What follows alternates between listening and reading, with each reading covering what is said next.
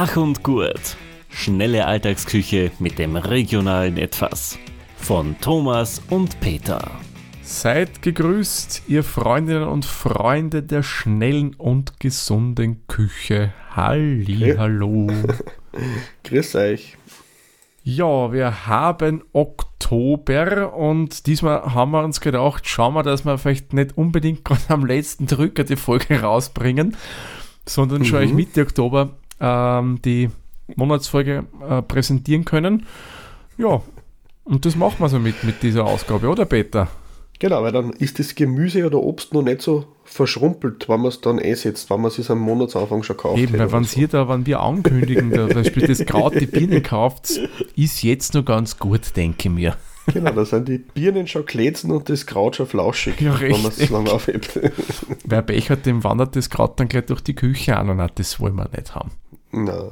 Wobei Kraut, das kannst du eigentlich, wenn es kühl ist, super lang aufheben. Ja, sicher. Darf nur kein Licht kriegen. genau. Mhm. Und dann könnt ihr das im Kühlschrank eigentlich im Gemüsefach oder wenn ihr einen kühlen mhm. Keller habt, das sollte schon kühl sein, also nicht 20 Grad mhm. und wärmer, das wirklich sehr, sehr lang lagern. Das eigentlich das ideale Wintergemüse, kann man sagen. Ja, das liefert ja, glaube ich, auch viel Vitamin C. Yep. Ja, habe ich es richtig im Kopf. Genau. Absolut ideal und super vielseitig. Mhm. Deine Birnen, glaube ich, kann man ja nicht so lang lagern. Kommt auf welche Sorten man kauft, aber es gibt schon welche, die halten schon mal 14 Tage in der Obstschale aus, solange man keine Bananen zum Beispiel daneben legt oder anderes Obst, mhm. weil Äpfel neigen ja dazu, dass man andere Obstsorten schneller reifen lässt. Mhm. Oder so. Die genau. gasen da irgendwas aus. Die dünsten was aus, ja. Mhm. Genau, also Kann manchmal gewollt sein, aber. Nicht, nicht alle Sorten nebeneinander legen. Ja, ja. Nur für das Stillleben, fürs Foto vielleicht und dann wieder separieren oder so. Genau. Aber ich habe eine von den Birnen nur übrig. Die sind so bräunlich. Ich weiß nicht einmal, welcher Marken das ist. So braune, lederartige Haut, aber sehr knackig. Also nicht über so, so mega saftig, dass der Saft aus so spritzt, aber mhm. schön bissfest und trotzdem süß. Ich glaube, die, was du gerade beschreibst, habe ich auch in meinem letzten Bio-Kistel gehabt. Ähm, mhm. Die liegen aber noch, weil die Dinger waren etwas härter. Aber das ist bei Bienen eh bei manchen Sorten normal, ja, wenn sie die kauft, ja, ein bisschen das, liegen lassen. Das ist das Zeitfenster des idealen Genusses oft sehr klar. Ja. Das ist oft so hart, hart, hart, batzig. Genau, da muss das wirklich erwischen, weil manche, die dann so batzig werden, die werden so furchtbar mehlig. Mhm. Aber nicht alle, es kommt wirklich stark auf die Sorte Birne an. Hast du einen Favoriten bei Birnen? Na, na. Ich, ich kenne mich ja da zwing aus mit den Sorten, aber ich glaube, das, was ich da gekauft habe, ist eine, eine Flaschenbirne, Kaiser Alexander, zumindest im Wikipedia. Ich tue da einen Büdel dazu mit mhm. Link. Eine Bosks Flaschenbirne ist oder Link. Mhm, eine Flaschenbirne sagt mir schon was. Mhm. Oder ich, Kaiserbirne, Alexanderbirne steht da mhm. dabei.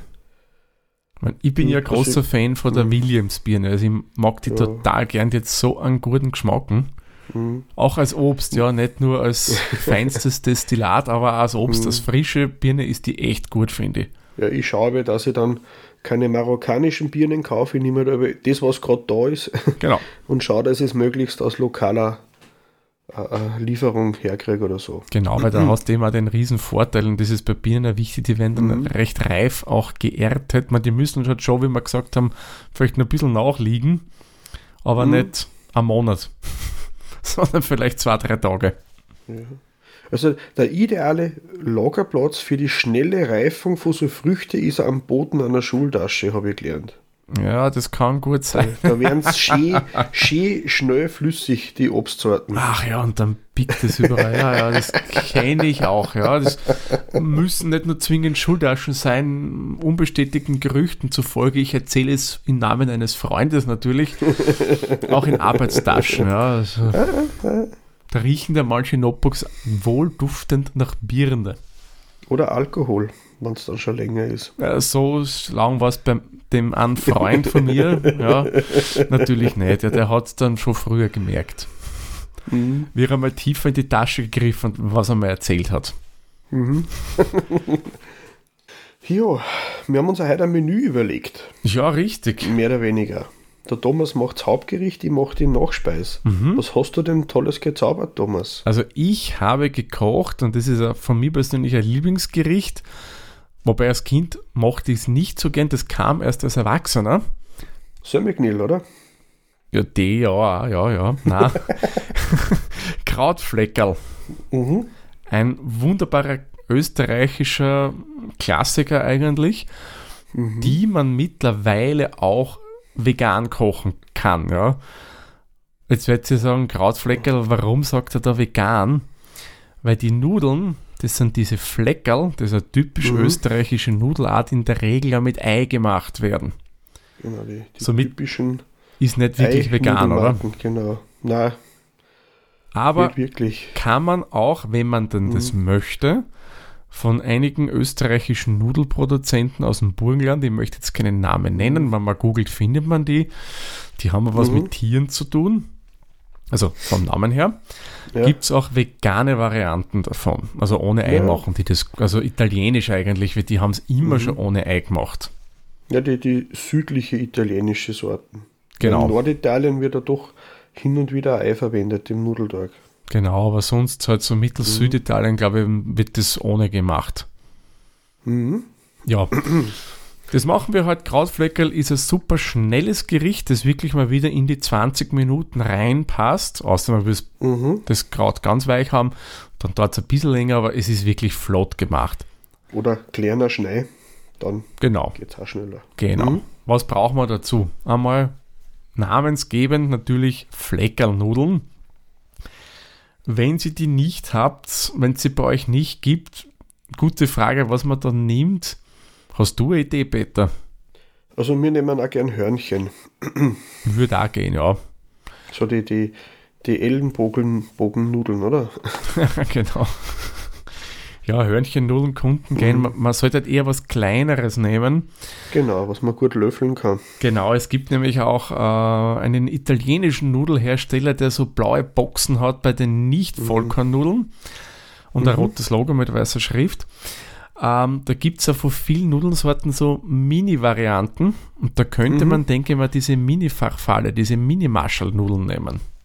Ja, so, eigentlich sind so Fleckern und Verfalle, schaut er nur im Zusammendrücken in der Mitte ein bisschen unterschiedlich aus, aber so Fleckerl konnten ausschauen wie Verfalle, wo man nicht fertig durchdruckt hat.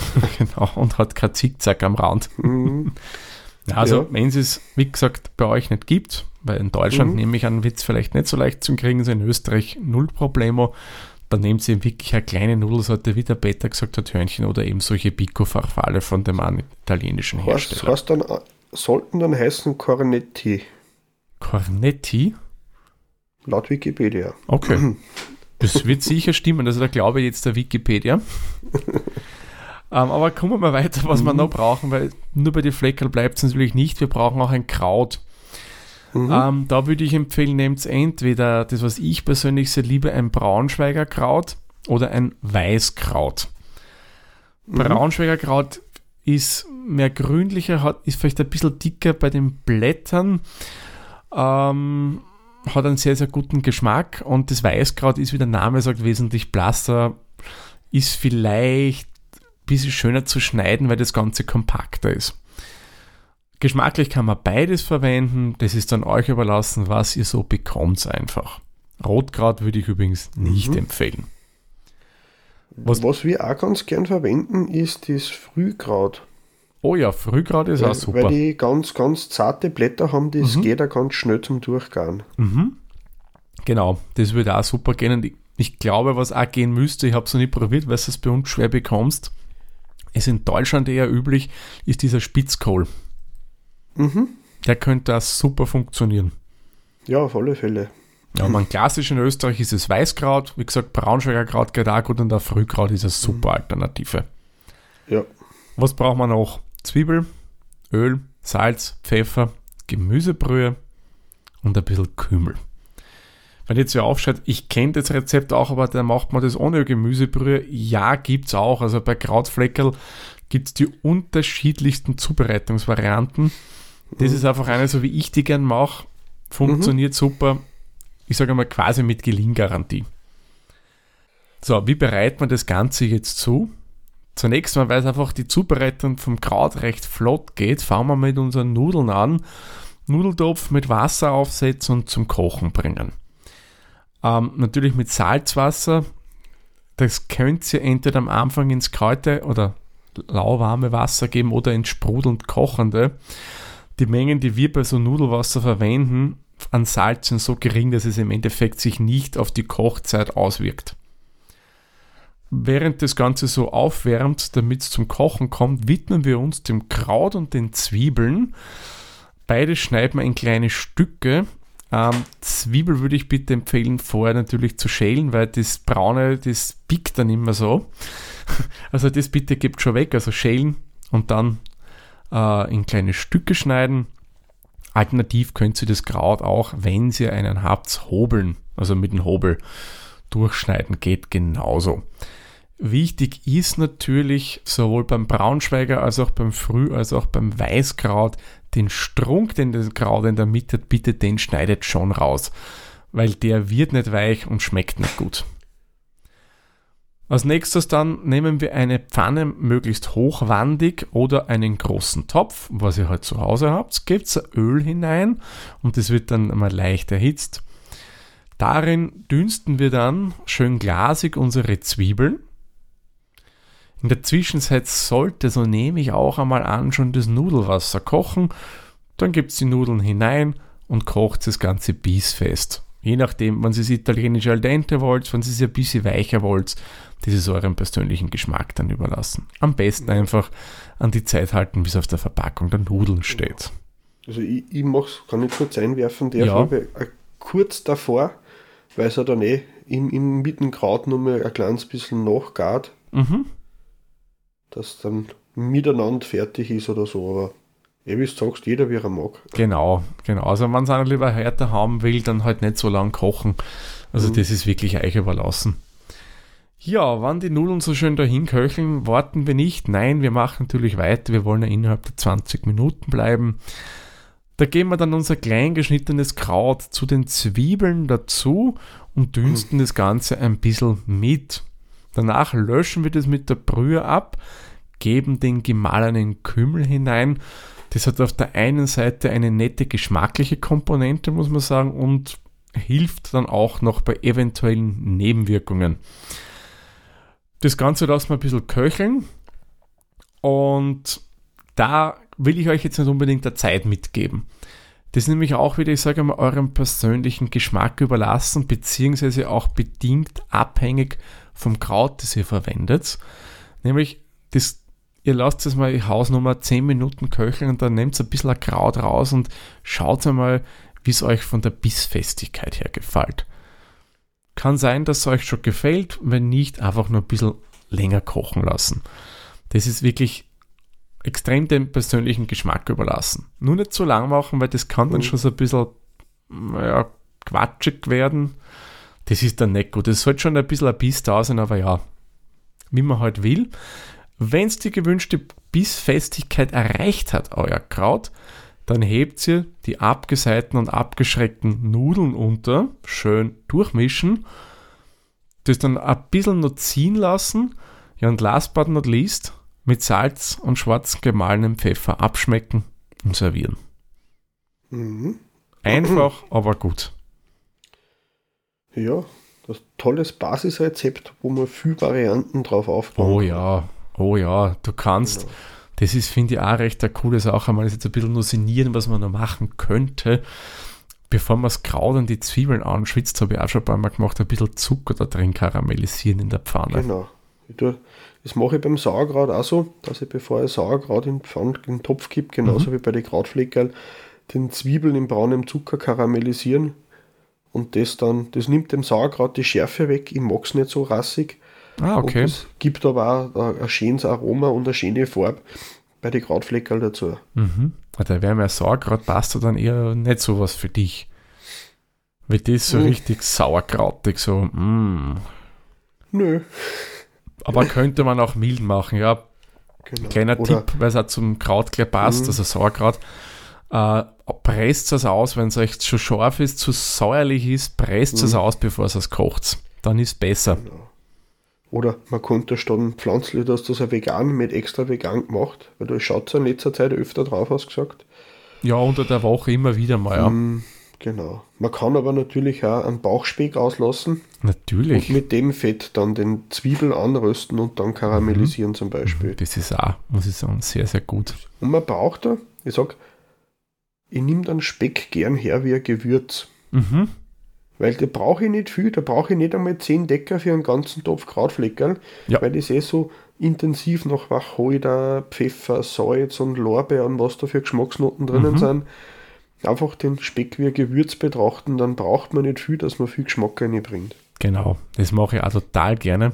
Mhm. Wir haben das am Bauchspeck von einer bekannten Bauernfamilie Mhm. und die machen das alles selbst, die ziehen die Schweindel selbst, äh, schlachten Mhm. die dann und verarbeiten das Tier wirklich zu 100 Prozent Mhm. und die haben so einen geilen Bauchspeck, der ist so gut geräuchert, so schön einborzt und das schneiden wir immer in kleine Stücke, also so Mhm. ja, weiß nicht, wie viel Gewicht die haben, also das ist Augenmaß. Friere ich mir ein und wenn ich es brauche, hole ich mir das raus, schneide das Stückel Schwartel weg, weil Schwartel mitessen ist nicht so lecker. Mhm. Und würfel mir das ganz gerne, und wie du sagst, das nehme ich zum Würzen, weil das gibt dem so einen guten Geschmack. Wenn man es mag, natürlich. Ja, Schwartel kann man auch gut beim Anbraten mit rein tun und groß lassen, damit man es leichter außerfischen kann. Mhm. Weil dann hat man das letzte bisschen Geschmack auch noch ganz Stimmt, gut da sind ja auch. Gewürze drauf. Genau, Ha, das, das habe ich noch nicht gemacht. Peter, das muss ich mir merken. Guter Tipp. ja. Hm, Dann hat man das Schwein bis zum letzten benutzt, dann ist es nicht umsonst gestorben. genau. Gut, man man sollte geteilter meines Erachtens ja viel mehr Ehrfurcht da haben, weil das haben viele, ja, glaube ich, Genau. nimmer mehr so, leider. Nichts wegschmeißen, aus allen kann man was machen. Richtig. Du sagst es, Peter. Ja, außer vielleicht beim Strunk vom Kraut, wobei, Mhm. doch, den kann man auf den Kompost geben, dann hat man irgendwann einen guten Humus wieder, den man als Dünger verwenden kann. Ja, oder die Hasen bei uns. Oder das. Genau. Oder wenn man Ähm. hat, das ist ja eine coole Sache, eine Wurmkiste, ja. Mhm. Da kann man das auch reingeben und die Würmer freuen sich und auch da hat man dann einen schönen Dünger. So, aber wir wollen jetzt nicht von Dünger weiter sinnieren, wir sind nach wie vor ein Koch-Podcast. Mhm.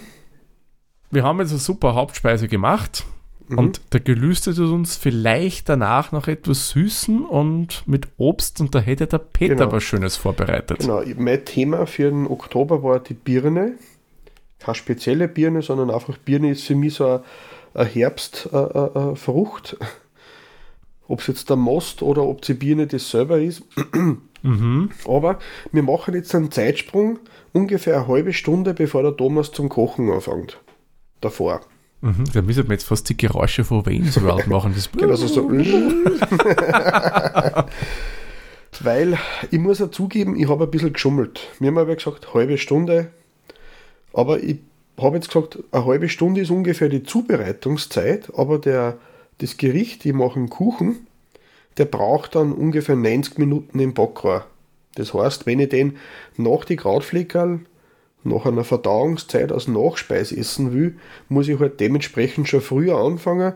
Aber die reine Zubereitungszeit, bis das Ding im Backrohr ist, ist sicher nicht länger wie eine halbe Stunde. Wenn man geschickt ist, schafft man es auch schneller. Also kommt man schon sagen, dass ich es ein bisschen geschafft habe und ein bisschen auch nicht, je nachdem. Aber was, was mache ich euch? Ich mache euch einen, äh, einen Birnentopfenkuchen, also einen Quark für die deutschen Zuhörer, mit Schokowürfelchen oder Schokotropfen drinnen. Und das ist auch spezielle bei dem Kuchen ist, dass er fast ohne Mehl auskommt. Statt Mehl haben wir nur ein kleines bisschen Weizengrieß dabei und das ist ein Kuchen ohne Boden. Das ist quasi nur Füllung. Oh, mm. Genau. nicht der klassische Mürbteigboden. Na genau. Das Einzige, was etwas Bodenartiges ist, ist einfach, bevor man Backen anfängt, ich habe da so mittelgroße Springform, ähm, mit Butter ausstreichen äh, und äh, mit Sömmebresel, also Paniermehl, äh, äh, aus, aus, aus, auskleiden und äh, man könnte theoretisch also geriebene Nüsse oder was nehmen. Aber in dem Rezept, was ich mir ausgedacht habe, habe ich dann ein Paniermehl genommen von daher. Also wir haben eine Springform, die haben wir mit Pan- Paniermehl mit Semmelbressel ausgekleidet, vorher gebuttert. Das ist einmal die Vorbereitung. Dann brauchen wir an Zutaten ein paar Eier.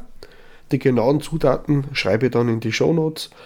Butter, Zucker, äh, ein Grieß, ein Weizengrieß äh, und einen Topfen. Ich habe einen Magertopfen genommen. Ich finde, Topfen ist gerade so mein, ich liebe das im Moment wieder sehr. Das ist sowas, äh, wo man dann gerne mal naschen kann, ohne dass man seinem Körper irgendwas Schlechtes tut, weil es eigentlich recht kalorienarm ist. Kann man gute Cremes in pikant oder in, in süßer Form machen, ohne dass man da viel Fett oder Zucker braucht dazu.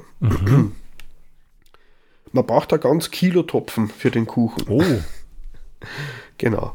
Dann Vanillepuddingpulver, so den üblichen, den man halt von verschiedenen Sorten zum Kaufen kriegt.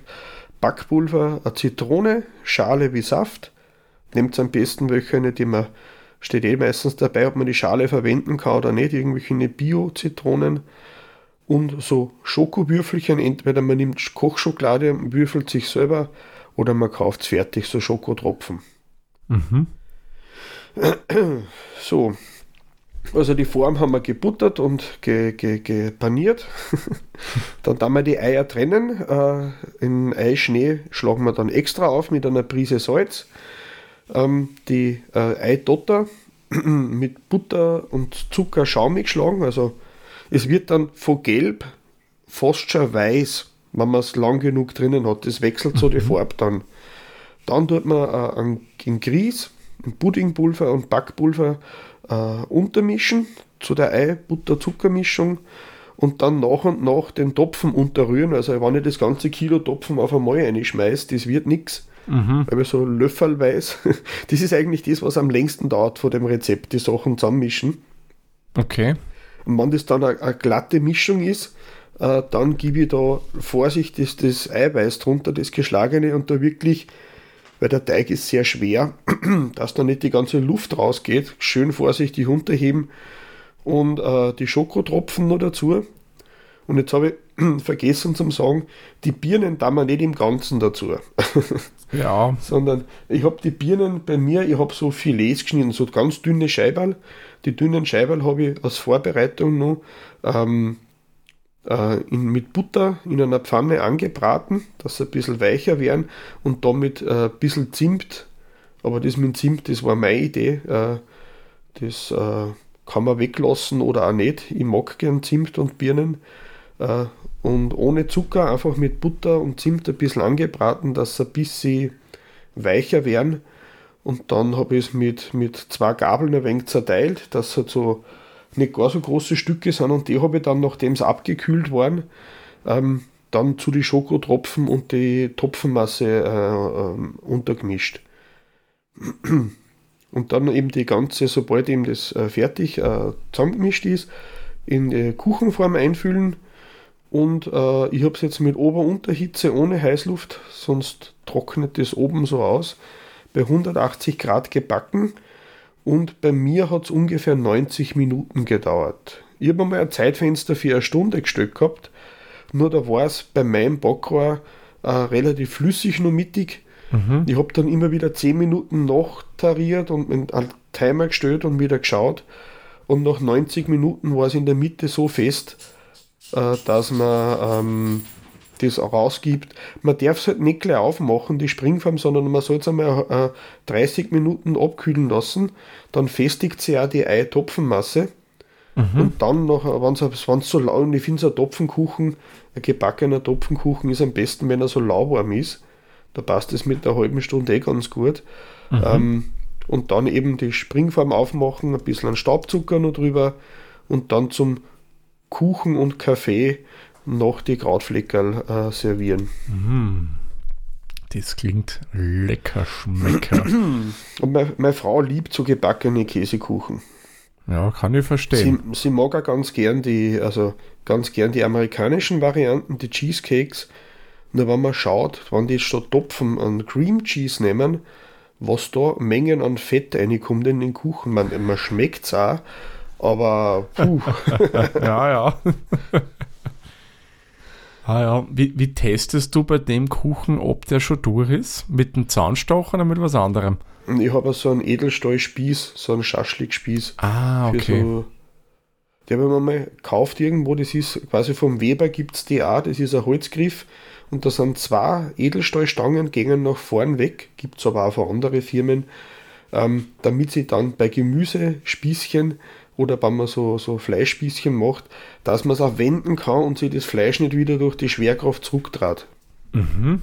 Da hat man dann zwei Spieße durch und dann kann man schön hin und her wenden. Und da nehme ich mir einen von die Stabal her und da nehme ich für den Kuchen her äh, zum Anstechen. Mhm. Ah, okay. Cool, cool. Man könnte ja theoretisch mit einem Thermometer schauen, ob es innen dann schon äh, äh, heiß genug geworden ist, damit es durch die Eidot, da muss man doch aufpassen, dass er wirklich durchgebacken ist. Ja, richtig. Weil da könnte sich auch was anderes verbergen, was nicht so Ja. ideal wäre. Aber wichtig ist ihm, dass man halt frische Eier nimmt und dann passt es schon. Genau, dann ist das Risiko, glaube ich, nicht so groß. Ja, und ich habe den Kuchen dann, wir haben ihn nicht auf einmal zusammengegessen, der hat sich locker vier Tage gehalten. Aber wieder mal ein Stickerl. Äh, Und er war auch zum Schluss noch nicht trocken. Ah, cool. Ja, gut, der Das- Topfen. Der Topfen macht das schön saftig, Ja, ja, schön saftig, genau. Feine Sache. Also ich denke, das sollte wieder Mhm. was für jeden dabei gewesen sein. Könnte man auch vielleicht mit anderen Obstsorten die Birnen ersetzen, wenn man möchte. Es sollten halt, man muss aufpassen, wenn man so Beerenobst nimmt, die wässern schon sehr stark. Ja, richtig. Und da würde das sehr batzig und wässrig werden. Ja, schwierig. Was ich mir vorstellen könnte, dass man so ge gefriergetrocknete Beeren ein bisschen in die Topfenmasse mit einstreut. Das konnte ich mir schon ganz gut vorstellen. das ja. Ja, aber so die, frisch, Die, so ja, die saften einfach zu viel. mhm. Der Heidelbeer geht nur eher, Mhm. aber so Himbeeren und Brombeeren, so eingefrorene besonders, Ja, da ja. hat man eine einzige Suppen im, im, im, im Backrad an. Ja, na, das, das, da sollte man wirklich eher Abstand davon nehmen. Da hast du voll und Mhm. ganz recht. Na, na, mit Ja. der Birne ist das schon Mhm. gut, ist ja ein super Obst, muss man sagen. Wenn man so aber das, eh wie man so will sagen, das, das genießen, was gerade zur Saison passt. Genau. Und apropos, Ja, bitte. Die goldene Überleitungsbrücke. Ja, Was haben wir uns denn für den November vorgenommen? Hast du schon mal geschaut?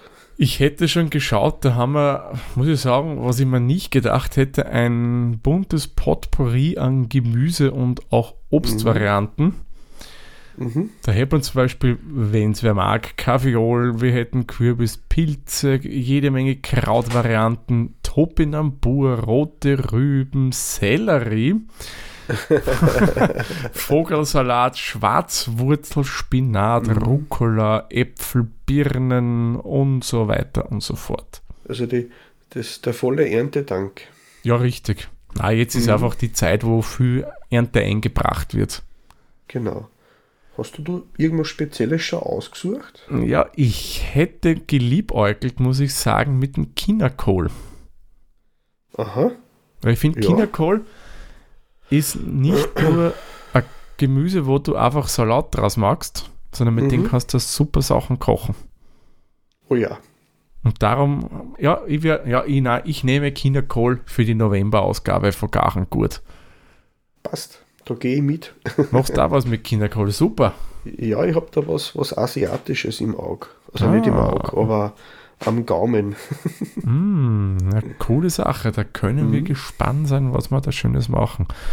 Übrigens, weißt du noch, wie man Kinderkohl eigentlich bei uns früher genannt hat? Diesen Nö. welcher Ausdruck habe ich schon ewig nicht wo gelesen habe, dass man zufällig in einem Lokal in der Speisekarten wieder entdeckt. Na, wieder leicht. Der Jägersalat. Gibt es irgendeinen Bezug? Das, das sagt mir so gar nichts. Ich weiß es nicht. Wir werden recherchieren, weil ich in der nächsten Folge das erklären, wenn wir was finden. Aha. Ich war nämlich in einem Lokal, klassisches Wiener Lokal, und da ist gestanden irgendein Gericht mit Jägersalat. Denke, aber das ist mal ein Begriff. Was ist das? Hab zunächst an den Zuckerhut gedacht. Salat, Mhm. den ich persönlich nicht sonderlich schätze, viel zu bitter für meinen Geschmack. Hab dann gegoogelt und da ist mir eingefallen, ja, Mhm. stimmt, das ist ja der Kinderkohl. Hat man gar nichts gesagt. Na, vielleicht ist es auch noch in Wien und Niederösterreich ein, ein gängiger Begriff gewesen. Gewesen, ja. Ja, Na, ich werde recherchieren.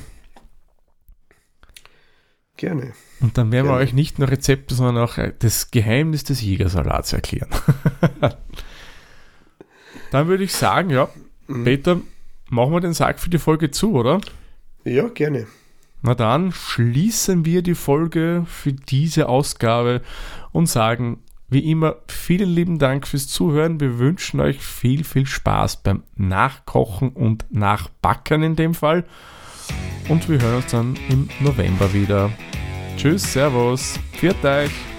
Baba, pfiat euch.